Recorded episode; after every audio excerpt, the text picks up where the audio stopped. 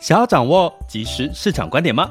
订阅郭俊宏带你玩转配息，每天不到十七元，你将享有专人整理的每月读书会、配息热点分析以及热门主题解答困惑。不论你想通过基金、ETF、美股或台股打造你的现金流收入，我们都能为您提供支持。点选资讯栏的订阅链接，了解更多。让我陪你一起投资理财。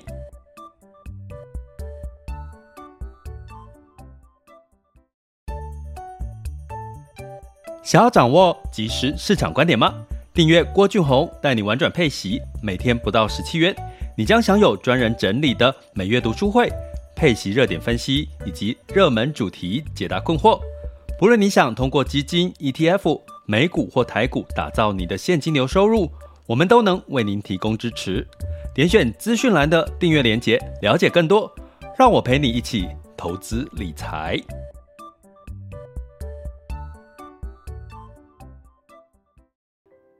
各位亲爱的学员以及听友们，大家中午好、下午好、晚上好。这个时间又来到了周二的时间喽，九月二十日，哦，这个第三季即将要结束了。那最近呢，市场在等待周四，哦，有两件事情提醒大家。这周四呢，就是这个联准会确定九月份要升息几码，原则上是升息三码是没有太大的意外。现在关键是会不会有升息四码的机会可能性，哈，这个是呃市场会比较担心的。升三码的这个呃市场的波动已经在这一周，你可以说前上周到这周其实在消化消化了啦，哦，那所以你会看到的这个昨天的美股其实是有小幅的一个反弹，哦，那今天台股也有小幅的反弹。那不过周五也有一个重要的数据哦，周四这个联准会公布了这个升息的情况之后，周五又来到了这个美国、欧洲很多国家的 PNI 领先指标的这个数据。哦，那美国不能太好，欧洲要好，哦，所以这个我们在周一有提过了。那嗯，所以在这个等待的过程当中，哈，我们来聊一下在近期。呃，其实呃，昨天也跟这个投信的这个朋友吃饭，呃，也呃，最近有聊到了，就是有一个《镜周刊》的这个类权委的一个报道哈。那其实呢，呃，刚好利用这个时间哈，因为这中间我有被呃这个讨论跟采访了哈，所以基本上呃，听说在这个。这个这个报道在这个业界也也掀起了很多的讨论哈，那我就刚好，因为我我我我是在这个这个文章的这个采访的其中一个专家之一哈，所以我跟各位讲一些呃看法哈，那呃仍然是用比较客观的角度去看待一件事哈。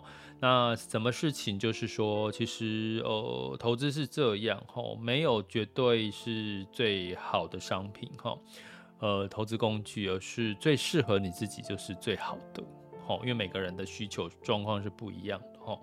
那我觉得这一点其实大家可能要记在心里面哈。所以当然，在目前的台湾的投资的的方向哈，就是 ETF 是。比较多年轻人，我讲说是年轻人喜欢的哈。那为什么喜欢？因为它弹性很大，那相对透明，然后成本低，然后它的投资的门槛也很低哈，一千块每个月一千块就可以投资了。所以呢，我其实有做一个测试，我只要在我的直播 Podcast 里面或 YouTube 里面，我只要讲的是这个 ETF，它的流量往往会是。很高的哦，最高的。然后你只要讲基金啊，讲保险类的话题哈，甚至是市场呢，基本上流量就很明显的有落差。所以你从这一点就很知道，因为其实在线上网络媒体大部分都是年轻人哦，所以我想 ETF 是年轻人的最爱啦。我想最在座应该很多也都是年轻的朋友哦，那没有不好哦，但是我会建议大家就是 open mind。就是说，不要，呃，就是因为某种，呃，喜欢某种投资工具，你对其他的投资工具就嗤之以鼻，或者是哎觉得没有帮助，齁。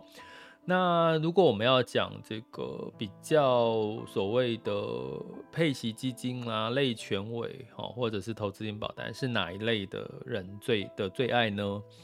真的真的是最爱呢？可能是有几类哈，比如说即将退休退休的族群哈。第二个呢是所谓的高资产哦，高资产的族群的最爱哈。那为什么呢？因为在退休跟高资产族群跟一般年轻人，因为年年轻的过程当中，可能都在累积资产哦，所以他希望比较低成本，然后比较弹性高，然后预算低的情况下，可以快速的去累积资产。可是呢，对于呃届龄退休到这个所谓的这个进入到所谓的呃高资产的呃财富传承这件事情，诶，他的需求可能就不太一样了哈。所以呢，通常在这个配息的基金哈，或者是这个呃呃投资型保单或类权保单，比较多是一些呃高资高资产，或者是他有一单笔一大笔钱要去做一些配置或整合的这个族群会比较多在在这类的资产哦。那我刚刚今天要讲这个主题的稍早，我刚好就赖了一下我的一位一个咨询的个案。大概在疫情前，哦，有咨询的一个个案，他是这个买了类权为保单，那它的用途是做什么？呃，预计他希望在未来的两几年左右，哦，老婆已经退休了，那呃，老公在慢慢的准备要退休，所以我就今天早上赖他说，他类权保单这这两年，因为这个股市修正，哦，他有没有他的看法，或他的类权为保单发生了什么事，哈？那他告诉我，就是说还 OK 啊，反正现在净值当然是有一些修正。然后呢，哦，类权益保单有一个特色，跟配息基金很像，就是它会有一个拨回，哈，拨回就是有点像我们讲的配息的概念，可是它叫拨回。可是我觉得叫拨回是比较好的一个说法，因为你才不会一直觉得它是一个配息、配息、配息。那你配息，你就会觉得说，诶，它可能没有动用到本金之类的，哈。所以呢，哎，其实投资类全员保单的这个，虽然说现在最近因为这个新闻话题炒得也是有一点在业界啦，炒得有点沸沸扬扬，可是呢，实际上真正投资类权益保单的这个呃这个消费者呢，其实他觉得 OK 的。所以呢，我觉得今天要还是要客观来跟各位讲类权益保单这件事情哈，它其实真的会比较适合偏向所谓的退休规划这件事情，或者是稳健的现金流哈。因为早上问我这位朋友，他说，对啦，是其实类权益保单它最近这个绩效也下跌了，可是他说应该比股票好吧？他问我说应该比股票好吗？那那我说当然呢，当然比这个股票是。好嘛，因为最近期在台股大概也跌了将近有呃十几二十趴左右嘛，今年以来哈，那美股哈，尤其是科技股也跌了二十几趴嘛哈，那所以如果说你在今年的投资报酬率普遍来讲只有大概十个 percent 左右的一个跌幅呢，哎、其实坦白讲，不管你是配息标的或者是这个这个所谓的类权委哈，其实你要。应该算是不错的绩效。我们客观来讲，因为我们从跟台股、跟这个美股、哈、跟这个呃债券类型来去做一个整合性的比较，哈。那所以我们要先聊来讲一下，到底什么是类权威保单？哦，听到保单，大家就会联想到投资型保单。那现在投资型保单就像一个被人人喊打的落水狗，我也是常常这样讲。因为呢，我只要在呃，我过去上媒体的经验，只要呃。就是这个这个媒体单位要我跟聊讨论一些投资型保单的话题哦，他们都好害怕、好担心哦，好害怕被骂，好害怕这个啊，他他甚至会提醒我说少讲一点，不要讲那么多，真的哦。所以基本上呢，其实目前投资金保单是。我觉得是很很可怜的啦，就是像落水狗哦，所以类类权益保单也是投资型保单的另外一种衍生哦。那它的特色，什么叫类权委？权委就是叫全权委托嘛，就委托给专家。那这个专家在这个机构里面就是投信，就是说类权益保单它是委托投信帮你代操你的钱。那简单的逻辑就是说，它是一堆人哈，比如说 A 加 B 加 C，很多的投资人买了这个投类权益保单。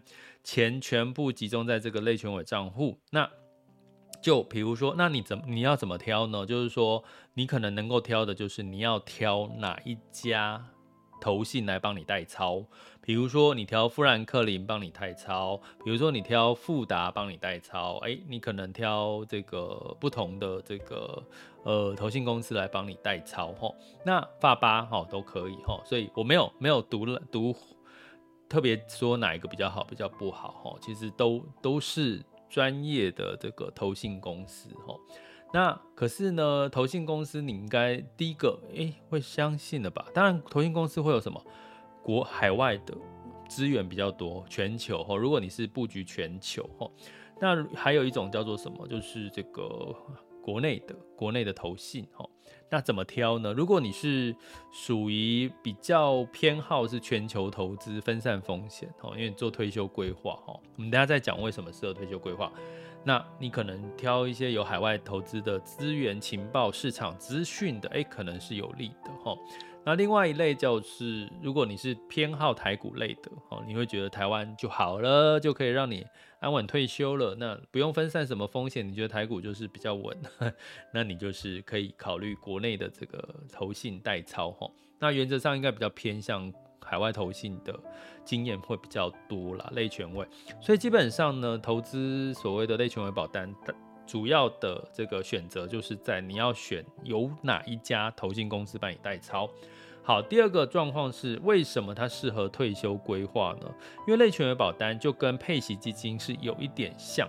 那配息基金基本上呢，就是它把几个配给你，第一个资本利得，第二个配的债息股息，还有叫做权利金收益配给你。哦，这叫。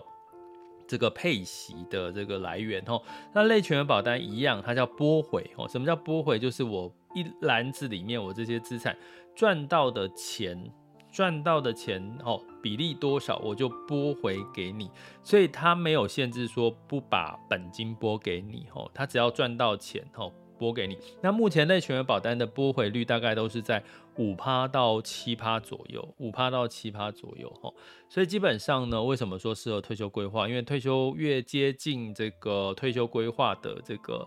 六十几岁、七十几岁，其实五趴的拨回率已经够用了哦。对退休的人，是因为你钱会越花越少。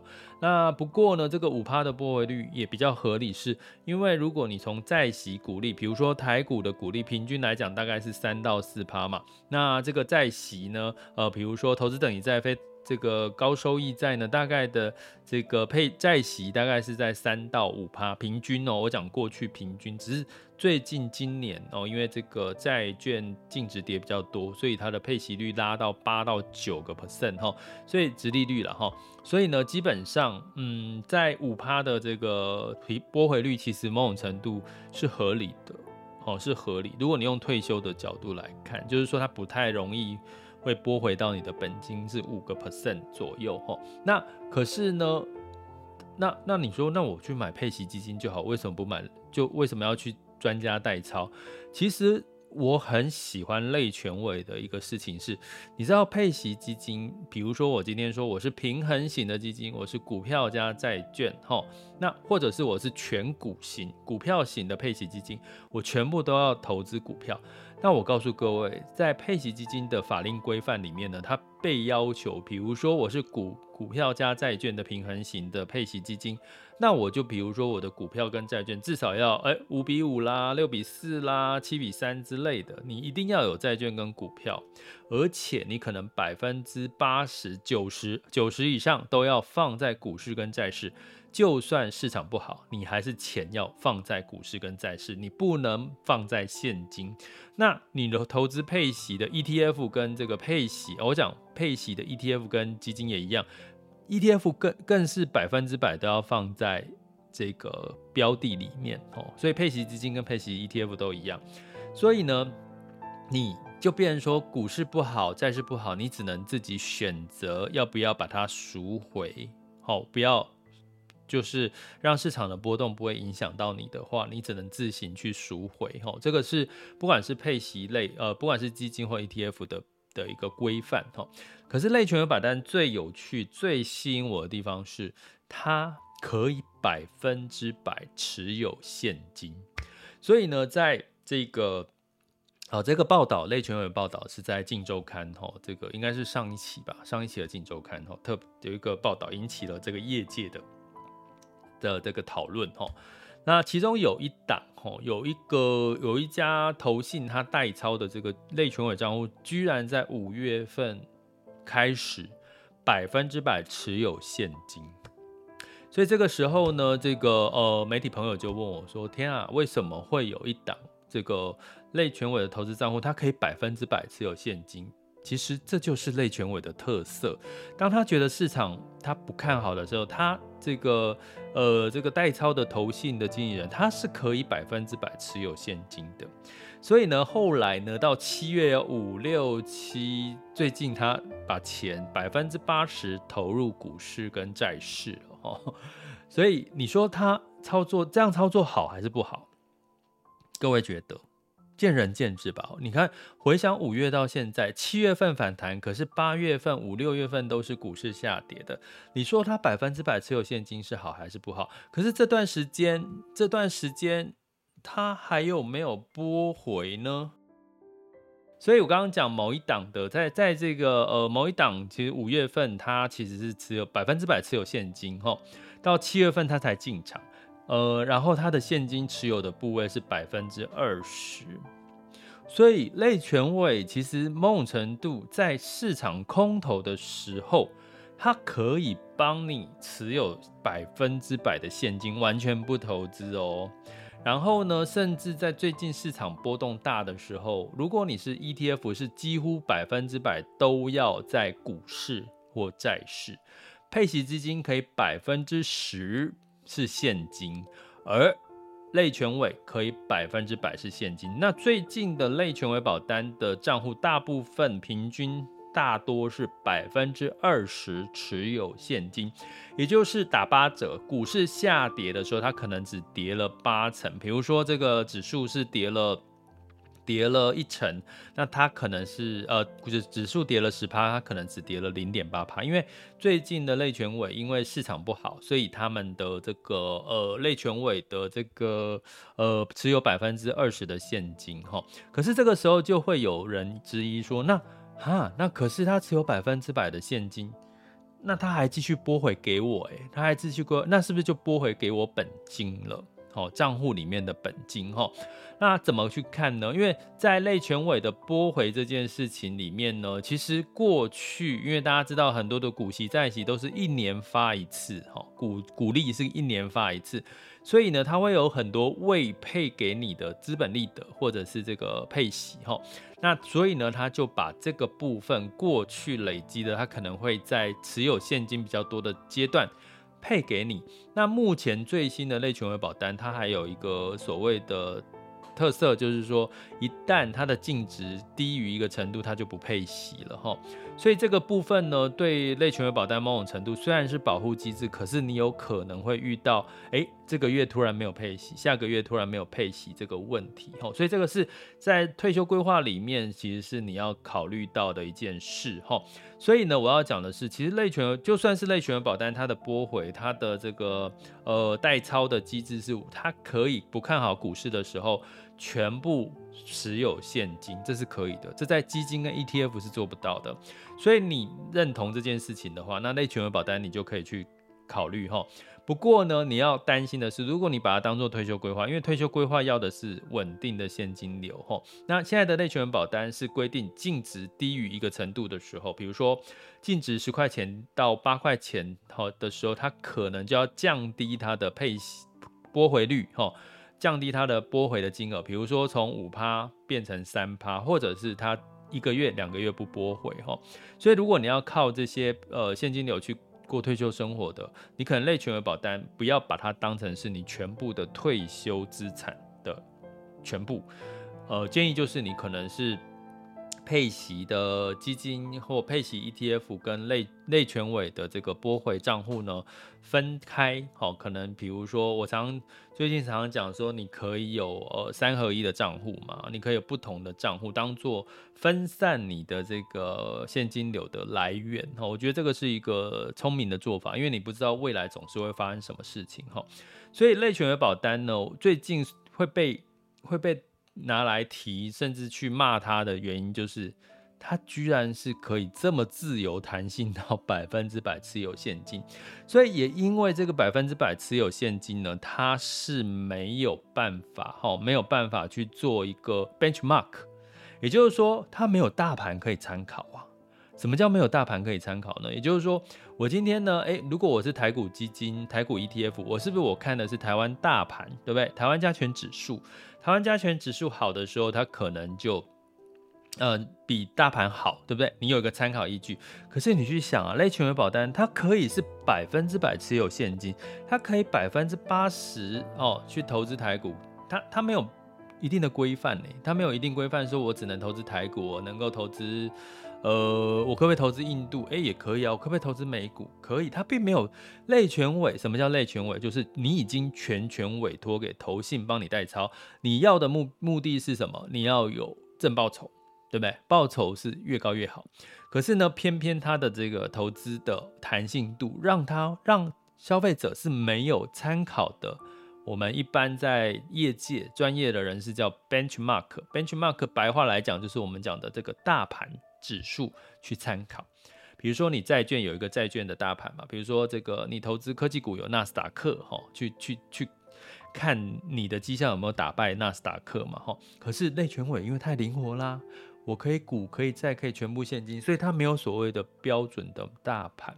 所以我建议大家怎么去看，就是说如果你现在大部分的资产是投资在台股，台股今年以来到目前为止跌了。台湾加权指数跌了二十几个 percent 吧，我来看一下哈。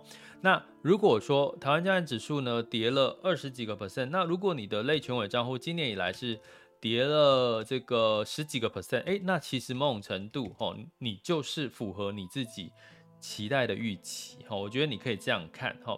来看一下，今年以来这个台湾加权指数是跌了二十点四六 percent，好，到目前为止，好，所以它没有一个标准的 benchmark，这也是被人家攻击的一个原因，哈，所以呢，基本上你如果说对于这个呃这个呃没有参考的指标是没有安全感的话，那可能对你来讲，你就可能要考虑用不同的投资工具，类权益保单它是没有标准的 benchmark，就是。大盘可以参考，因为它太灵活。可是如果你喜欢这种灵活，当它这个市场不好的时候，它就可以帮你全部都换成现金。你喜欢这个的话，那类权为保单反而是适合你去做一个参考，由专家来帮你代操。这些专家都是投信公司哈。那终归来讲，我要讲的是，其实不管是任何的投资工具啊，请你都要做一件事情，就是定期检视哈。那我在跟这个媒体在聊这个主题的时候，他就说：“诶，为什么他？那我怎么知道他什么时候换成现金？难道我今天是消费者，我还要每个月去看？诶，他现在因为因为这个基本上不管是基金好或 ETF，或者是像类权委账户，大概每个月都会有所谓的月报哦。那这个月报呢，你就可以知道他现在的投资的这个组合状况的一些变化哦。”难道我今天买了这些商品，我就还要自己去看它发生了什么变化吗？我答案是当然要啊。为什么？因为现在市场的变化那么大，现在市场的变化大，那你不检视，等到你事后再来看的时候，比如说你基金你全部投资台股，哎，台股最近就在跌啊，你不检视，啊你就放着，那当然你就跟着跌，对不对？那如果说你的这个配息标的哈，如果你最近投前之前投资了这个呃新兴市场的话，那你不去看新兴市场最近发生什么变化的话，那你怎么知道股债要去怎么去做一个不同的一个配置上的调整，让你的这个现金流更稳定，更适合你的退休规划呢？所以呢，呃，我要讲的是说，不管是什么投资工具，我们讲一个客观的，台股 ETF 今年跌二十几趴的还是有。哦，台股大盘跌了二十个 percent，那基本上台股基金也有跌二十几个 percent，也有跌十几个 percent 的。那这个类权委账户也有，哈，也有跌这个呃十几个 percent 的，好，没有，好像比较少跌二十几个 percent 的哦。类权委，如果你用台股的大盘来看，吼，那呃，这个配息基金大部分今年以来，因为配息基金也是配这个投资在高高股息的相关的一些标的，你会看到配息基金的股债平衡，大概今年以来大概是赔了十几个 percent，哦，最多了赔十几个 percent 到到这个不到十个 percent，哈，所以基本上怎么看呢？不是，不是。你全部要交由保险公司或者是投信来把关，我告诉各位，这是不切实际的，这是不切实际的。白话来讲，现在保险公司光那个疫情防疫保单的事情就已经焦头烂额了吼。那其实呢，你你说你你呃，如果你知道你投资类权委哈或什么，你会你去思考一下，或者是投资型保单。保险公司有没有主动提供你一些什么工具或者是一些讯息、警讯提醒呢？基本上应该是没有哦。那所以在这个《镜周刊》的这篇文章里面提提到一点哦，特别我觉得也是很重要的，要提醒一下这个相关的这个呃平台或单位是说，你不要卖了这个所谓的商品，那你就觉得什么东西。一一翻两瞪眼，就是你都没责任的哈。在保险公司，你卖投资型保单或类全委保单，拜托你多做一些机制，一些绩效的呃控管的机制，就是至少要让消费者主动提醒有哪些的。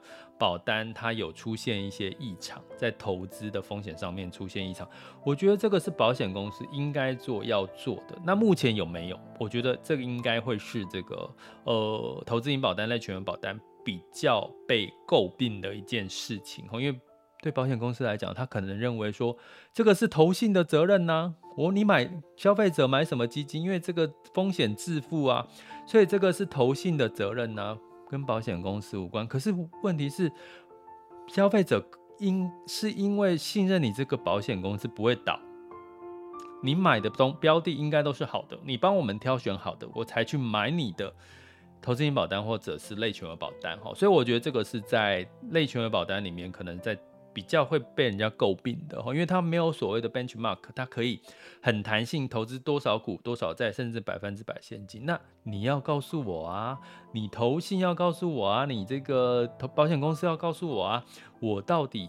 我的风险在哪里？你的投资策略明确的告诉我你的投资策略是什么？你的拨回策略到底具体是什么？然后如果有发生一些警讯，你要主动保险公司，你要主动通知通知我啊，因为我买的是你的商品啊，你收了我行政管理费啊，所以你就应该要是做到监督投信公司的责任呐，不是吗？哦，所以我觉得这个商品没有太大的问题，可是需要的是更多的平台的。这个监督，好，给多一点的这个评估的一些提示工具，或者是一些比较具体的方向，我相信对于这个呃消费者都是好事。对于想要用类全委保单或配息的保单去做这个退休规划的，都会是好事哈。但所以现在这些事情呢，还是一样哈，大家都可能没有一个一个比较好的。这个提示机制，哈，或者是一个监管的机制，我会建议大家还是要定期的检视。不管你是投资 ETF、投资基金、配息基金，或者是配投资投资型保单，或者是类全委的保单，都是一样的，都是一样的。就是你既然现在没有这些这些监管，哦，提示你的这些机制，那你就要定期检视。多久检视一次呢？我会建议就是三个月。好，那在类全委跟投资型保单，大概三个月都会寄一次对账单嘛，哈，你至少看一下，好不好？至少看一下，然后呢，定期跟你的这个呃服务人员联络，哈，这个我觉得都是需要的，哈，这个是对自己的这个保障。那所以呢，类全委保单好不好？其实它有它的吸引人的魅力，哈，就是非常弹性，可是它也有它不够透明的地方。那但是。它拨回的机制也是符合现在退休规划的现金流的部分。那建议大家如果有买类全委保单，或你正考虑买类全委保单，你可能要分散不同的资产，好，配息基金、配息 ETF，类全额保单之类的，哦，这样子的做一个搭配，我觉得会是一个，甚至用一些比较保本的，哦，保本的一些呃现金流的工具，哈，比如说呃就不讲哈，保本的哈，那所以呢做一个搭配了，哈，再加上你有那个劳保的退休年金保年金年金的这个现金流，其实做好规划，哈，就可以安心的，好安心的这个过退休的日子了，哈，这是我的建议。好，那呃，预告一下，我们周三是这个瓶盖股方向的这个直播读书会哦。因为苹果发布了 iPhone，一直到现在还没还未满一个月，可是也慢慢看出到底它的销售成绩好不好。销售成绩好跟不好会带来对于瓶盖股有什么影响？好，我们从过去的历史经验来看待一些瓶盖股的一些状况，因为毕竟现在没有太多的利多消息嘛。那没有太多利多消息，你只能从基本面就是看哪一个财报好。那以台股的部分、美股的部分，也还是会看这个消费类或者是 iPhone 在第四季有没有好的成绩嘛。好，所以我觉得我们提前看这些事情。周三晚上。八点直播读书会，那你还不是我们订阅学员？订阅学员请留意这个通知。那还不是订阅学员，就麻烦到各个平台点选这个呃，了解更多内容，或者是在 MixerBox 的赞助方案里面可以看到我们的订阅内容，好吗？这里是郭俊宏，带你玩转配息，给你及时操作观点，关注并订阅我，陪你一起投资理财。好的，接下来赶快的进入二零二二年九月二十日周二的全球市场盘势轻松聊。那么在风险指标的部分，今日 VIX 恐慌指数二十五点七六，现在当下 b i 恐慌指数是二十五点五九。